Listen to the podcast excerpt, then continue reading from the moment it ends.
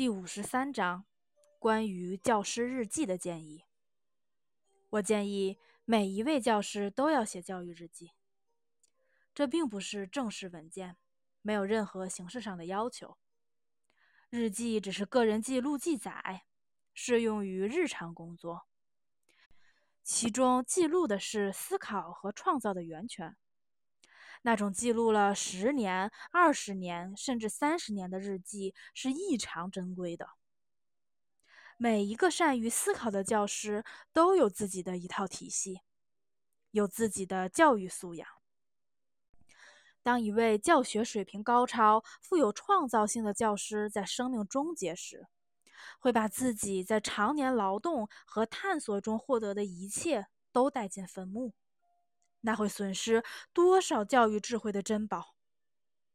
我想要把教师的日记作为无价珍宝，保存在教育博物馆和研究院所里。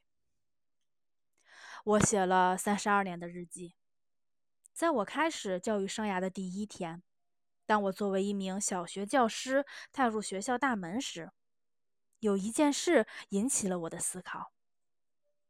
我们村子里有一个医师，大家都觉得他是个怪人。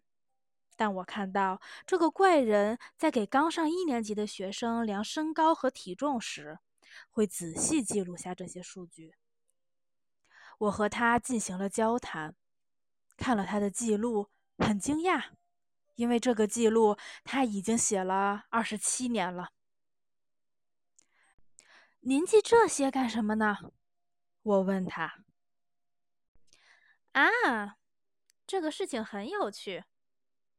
医师回答道：“请看，二十七年里，孩子们的身高平均增长了四十五厘米。啊，要是还能再活三十年，该多好啊！”当时还没有任何人考虑过儿童身体的快速发育问题。战争初期，医师生了重病。他把自己的记录送给了我，而我在学校工作的第一天就开始记录孩子们的身高和体重，以及他们智力的发育情况。我觉得现在我的手头有一份非常珍贵的资料，就是对那个村子里孩子发育情况的记录，足足有五十九年了，连续三十二年间。我一直在记录教学前两周孩子们的眼界和知识情况，每年让他们回答相同的问题，从一数到一百，说出你认识的植物、动物，说出一些机器，讲讲它们有什么功能。我认为这些问题的答案也很有价值。有趣的是。一九三五年的三十五名一年级学生中，只有一个人可以数到一百，有五个人可以数到二十。当时是八岁入学。到一九六六年，三十六个一年级学生中，有二十四个可以数到一百，剩下的十二个可以数到二十三十四十。这个时候已经是七岁入学了。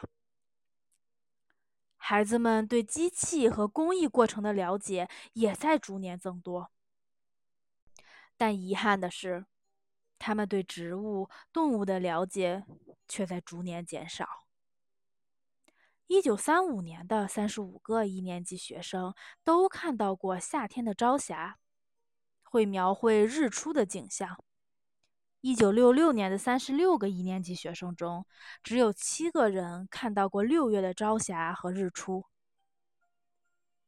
我会在自己的日记中记录孩子们的家里有哪些藏书，其父母的受教育程度如何，母亲和父亲会花多少时间来教育孩子。